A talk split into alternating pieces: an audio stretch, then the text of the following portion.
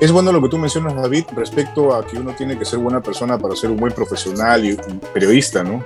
Definitivamente sí, ¿no? Pero creo que a estas alturas eso ya no basta. No basta tener esa sensibilidad para abordar temas que son este que ese silencio incómodo se convierta en un pretexto para conversar y aprender más sobre el mundo de la radio. Aquí comienza El Bache. Hablemos de radio.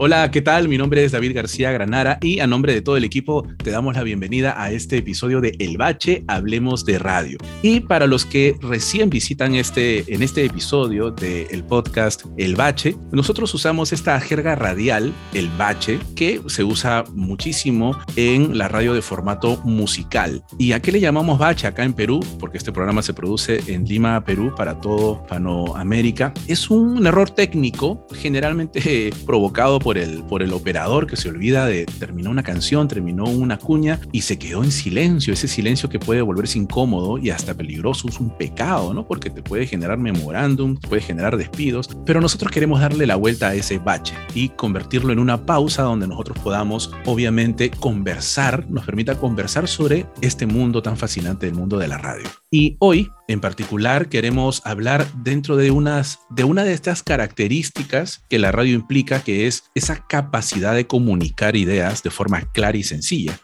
Y no estamos hablando solamente de un conductor o DJ de una radio de formato musical, sino también y principalmente de la radio, la radio hablada, la radio informativa, la, el periodismo radial. Entonces, un conductor o DJ en una radio musical te puede contar una anécdota, puede compartir información de interés, contagiarte su entusiasmo, su optimismo, es decir, conectar contigo a través del micrófono, a través de la palabra. Necesita ciertas habilidades, cierta capacidad para poder comunicarse contigo, sintetizando, usando las palabras correctas, vocalizando bien. En la otra acera, en otro género, la radio hablada, la radio, particularmente la radio informativa, este comunicador en todo el sentido de la palabra y eminentemente periodista, necesita de una habilidad muy desarrollada para poder, nuevamente repito, sintetizar, para poder escribir, describir detalladamente, ya que recuerda, en radio se escribe para los oídos y se habla, obviamente, para los oídos. Entonces, ¿qué quiere decir esto? Que el objetivo de, un radialista es transmitir mensajes que le permitan crear en el oyente esas imágenes mentales claras y precisas. Todo esto te lo explico para que eh, podamos darle la bienvenida a,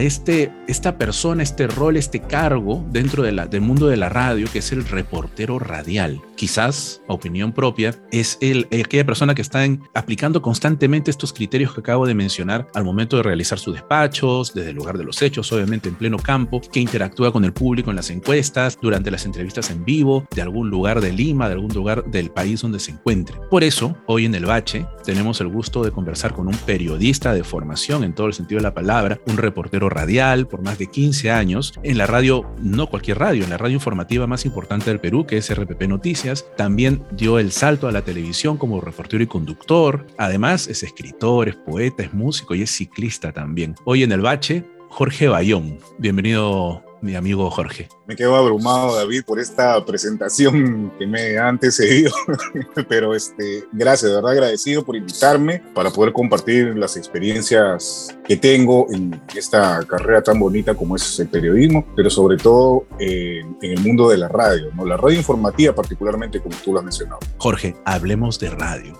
Y para hablar de radio informativa, como, como también tú mencionas, o periodismo radial en el Perú, no se puede dejar de hablar, en el buen sentido de la palabra, no se puede dejar de hablar de RPP Noticias, es un referente a nivel nacional y lo sigue siendo, ya que incluso hasta, hasta en, los surveys, en, las, en los estudios de sintonía radial, lidera a nivel nacional RPP Noticias. Aquí tú has trabajado 16 años eh, como reportero, como conductor, como redactor y de ahí más adelante también nos quieras comentar tu, tu proceso de adaptación a este periodista multimedia también. Te has formado, aparte de en las aulas universitarias, también te has formado en la cancha, has salido a la calle. Y acá viene esta pregunta quizás perniciosa, un poco odiosa para algunos, es, desde tu punto de vista, ¿este es el camino? Parafraseando The Mandalorian de, de Star Wars, ¿This is the way? ¿Este es el, ¿Eres de los que opina que si no has hecho calle, no eres periodista? Bueno, ahí hay varias opiniones, ¿no? Y lo ideal en realidad es tener una experiencia de calle, porque precisamente nos acerca a la realidad para poder comprenderla mejor, para tener mayores herramientas para poder desarrollar nuestro trabajo periodístico. Evidente, ¿no? Pero obviamente uno no sale a la calle como reportero sin tener ningún conocimiento previo de, nada. A eso, es lo que, quería llegar. Lamentablemente, me parece que ya desde hace un buen tiempo los, los jóvenes periodistas en sus redacciones eh, tienen esa oportunidad de salir a la calle de frente, sin pasar algunas situaciones previas que tienen que ver con el afianciamiento de lo que les decía, el escribir bien, el leer bien, el comprender, el, tener claras las ideas, en fin. Por eso a veces suceden algunas situaciones eh, que generan, no sé, pues eh, o llama la atención o a veces lamentablemente también generan algún tipo de burla cuando los reporteros eh, han sido protagonistas, ¿no? Entonces, o deslices. Entonces, este, claro, el trabajo de calle es fundamental porque te permite eso, ese acercamiento con la realidad, ¿no? Pero no es que, por lo menos yo no considero que una persona que ingresa al mundo del periodismo, del reporteo, tenga que eh, tener esta facilidad de acercamiento con la calle, porque es una responsabilidad ser un reportero y transmitir algo, informar sobre algo, ¿no? No creo que sea que se deba tener tanta facilidad como para decir, bueno, no tenemos redactor o no tenemos reportero, ya que salga tal persona a la calle. Es una responsabilidad, no es un premio. Acabas de mencionar esa importancia y que definitivamente enriquece el salir a la calle, el hacer campo. Y pero también has hecho énfasis en que no es la única manera de ejercer el periodismo. O sea, no, el, el no tener esa experiencia no des, desautoriza a otros periodistas que lo hacen de otra manera, eh, eligen otros caminos del periodismo para ejercerlo. Tú en particular has tenido muchos años cubriendo las madrugadas, ha sido lechucero. Eh, esta, este momento del día donde algunos otros colegas también pueden evitarlo, rechazarlo verlo con otros ojos, con otra visión, pero tiene una mística, tiene un, un ambiente distinto. ¿Qué, qué, qué, te ha enseñado la madrugada en esta profesión? ¿Te has curtido de alguna manera con algún suceso en particular que puedas mencionar o compartir? Claro, de los 16 años que estuve en RPP, casi 10 años estuve en el turno de la madrugada en madrugada básicamente cubría casos policiales. Eh, es otra mirada en realidad, ¿no? Te da una sensibilidad particular porque estás eh, expuesto a una serie de situaciones que tienen que ver con la condición humana muchas veces, ¿no? Con el dolor, lamentablemente. Estamos hablando a veces de, casos que tenían que ver, por ejemplo, con pérdida de vidas humanas o con eventos, no sé, dramáticos como de un incendio, en fin, cosas que a, veces uno, uno las ve a través de la televisión, como por, eh, a través de un, de un vidrio, ¿no? Pero en el momento cuando estás en la, en la calle, en el lugar y tienes que reportar, y tienes que preguntar datos, tienes que acercarte a un policía, tienes que tomar un testimonio, tienes que desarrollar eh, una sensibilidad distinta, vamos a decirlo. No puedes acercarte a alguien que ha perdido su casa en un incendio simplemente a preguntarle, oiga, ¿qué tenía adentro? Eh, debes, debes desarrollar, reitero, eh, algunas maneras, algunas formas, qué palabras utilizar. creo que eso es fundamental, no perder la humanidad en ese sentido por parte del periodista o, o del reportero. Recuerdo uno en particular doloroso también que ocurrió en el Serpentín de Pasamayo, que una noche, una madrugada, un bus de transporte interprovincial eh, se chocó con la parte posterior de un camión cisterna que llevaba combustible. Eh, el impacto fue tan fuerte que eh, obviamente se generó una explosión. Murieron cerca de 15 o 16 personas. Recuerdo que escuchamos la alarma, la alerta y nos dirigimos hacia allá, hacia esa zona. Y eran como dos kilómetros antes de llegar al lugar de la tragedia, ya la policía y los bomberos se habían cerrado el camino. No se podía pasar hasta el serpentín propiamente. Y recuerdo que tuvimos que caminar unos 20 kilómetros, perdón, unos 2 kilómetros más o menos, unos 2 kilómetros aproximadamente este, en la oscuridad, en la oscuridad y con, a veces con las linternitas de los celulares, que en esa época eran, no eran como ahora, que tienen una serie de cosas, eran un poco más incipientes, digamos. Entonces, este, caminamos y llegamos al lugar y, y el panorama era desolador habían cuerpos calcinados eh, eh, alrededor del, bus que estaba también quemado, el, también cisterna destruido también. Una situación muy, muy dolorosa. ¿no? Tuvimos que esperar que llegaran las guías, los peritos. Es un trabajo duro a veces, pero eso también forja un poco el, me parece que el, espíritu, la, la condición del reportero. Estás escuchando El Bache. Una pausa y seguiremos hablando de radio. Las rutas de Eric, conectando paladares. Peruano que se respeta, conoce los mejores secretos de la comida peruana y también escucha el mejor podcast de nuestra cocina. ¿Sabes cuál es? Las rutas de Eric. Búscalo en tu plataforma favorita. Las rutas de Eric, conectando paladares. Si te apasiona el guion y el mundo audiovisual, refuerza tu pasión en talleres 100% prácticos y en tiempo real. Inscríbete en el taller de guion de Input Capacitaciones. Búscanos en redes sociales como Input Capacitaciones. Seguimos en El Bache. Hablemos de radio. Sí, claro, la idea es un poco que el periodista no se vuelva protagonista de la noticia, sino que lo sea el medio para poder hacerlo llegar al, público. Acabas de mencionar también eh, esa empatía, ese tino, ese criterio que tiene que adquirir y desarrollar también a través del tiempo. Pero lo último, último que acabas de decir es algo también que, quisiera que, que te explayes en el tema de la descripción, esa habilidad que tú tienes o que todo reportero o periodista tiene que tener y poseer para la descripción sobre todo en el medio radial. ¿no? ¿Tienes algún método o algún ejemplo para nuestros oyentes? Sabes que hay oyentes que son estudiantes universitarios de comunicaciones, radioaficionados, público en general, para desarrollar o practicar esta, esta habilidad de poder describir algo que otros no están viendo, pero que construirán esa imagen mental a partir de la información que tú le des. Mira, no lees, es difícil que puedas escribir. Si no escribes y tienes la claridad para establecer tus ideas, entonces es mucho más difícil que puedas decirlas, carlas, transmitirlas para un formato radial. O así,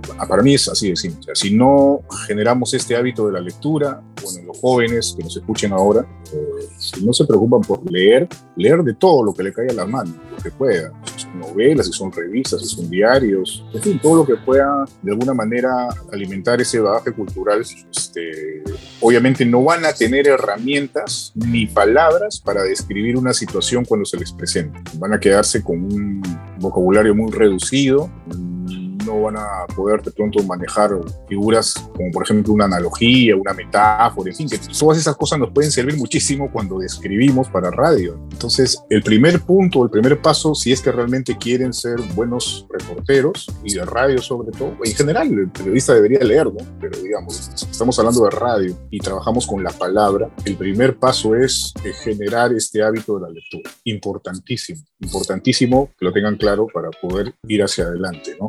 Eh, ¿qué, tips les puedo dar? Bueno, una, una, sugerencia es este el tema de la lectura. Otro es que, por ejemplo, cuando pueden hacer ejercicios en su propia casa, en su propio cuarto, eh, sentarse o pararse en el centro de, la habitación, por ejemplo, y empezar a ver todo lo que hay a su alrededor y tratar de, describirlo en voz alta, ¿no?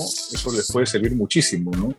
Yo en este momento, por ejemplo, estoy sentado en, un, en un, mueble que tiene una serie de, de elementos diversos, ¿no? Estoy hablando de, por ejemplo, una correa, estoy hablando de una jabonera, de unos lentes oscuros, tengo a mi costado un ventilador que es de forma eh, circular, que tiene una base con tres patas, en fin, o sea, todo lo que ustedes puedan ver en un lugar, eh, empiecen a, describirlo, a explicarlo, como si, como si tuvieran que explicárselo a alguien que, que, no ve que finalmente es el, el oyente, ¿no? Ahora, mencionas descripción, mencionas descripción, obviamente, obviamente cualquier persona puede, no, un periodista de información puede desarrollar toda esta capacidad de descripción y describirte hasta el más mínimo detalle. Pero no solo es eso, sino ahora el paso dos sería seleccionar qué decir y qué no decir. ¿no? Y ahí viene el tema de la, una de las características de eh, hacer radio eh, versus hacer televisión. Son lenguajes distintos, son ritmos distintos, eh, la fugacidad, la inmediatez. Tú que has estado en, en ambos medios, ¿qué, ¿qué, puedes reforzar a nuestro público ya para finalizar esta entrevista, estimado Jorge? Eh, que, la importancia de dominar el lenguaje radial o de escribir para radio, porque tú, obviamente en la cancha, te has percatado que son lenguajes distintos, eh, características distintas, no, no caer en, en el describir algo que ya lo está pasando, lo está mostrando la cámara en televisión, por ejemplo. Eh, ¿qué, ¿Qué diferencias, qué características y cómo tú lo palpas y qué recomendarías a nuestros oyentes de El Claro, los, los lenguajes son distintos, obviamente. El lenguaje radiofónico tiene otros elementos que tú también los conoces y de hecho los has desarrollado también. Por ejemplo, la palabra, la voz, los silencios, la música, propios ambientales, los efectos sonoros, ¿no? Son elementos del lenguaje radiofónico que nos sirven mucho cuando hacemos un trabajo en calle, por ejemplo. El, y el lenguaje televisivo, obviamente, es diferente. El lenguaje televisivo, la imagen es la que marca eh, la pauta, ¿no? Como tú bien señalas, si ya estás mostrando en imágenes eh, una situación, eh, en realidad sería redundante explicar lo mismo que la persona está viendo. Lo que tendrías que hacer es aportar, aportar con otros detalles, con, otro tipo de, no de, información para que se complemente, no se repita, sino se complemente en el tema de televisivo. El lenguaje de radio tiene que ver mucho, como hemos estado hablando, de la, de la descripción, pero también de la manera como lo, lo presenta. ¿no? Por ejemplo, cuando uno escribe textos para radio, lo que hace es dividir el texto de información de repente en tres párrafos, párrafos pequeños de cinco líneas cada párrafo eh, y en la medida de lo posible eh, elaborar oraciones, ¿no? que tengan ideas claras en cada oración. Eso, por ejemplo, es un, es un punto que puede ayudar muchísimo, ¿no? si quieres escribir para radio.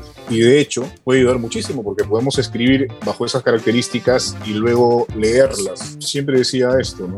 Para radio hay que ser claros, concisos y directos. Claros para que la gente te pueda entender, ¿no? te pueda entender lo que estás diciendo. ¿no? Concisos para utilizar el menor número de palabras para explicar algo. Y directos para ir de frente al grano, no a muchas vueltas al asunto.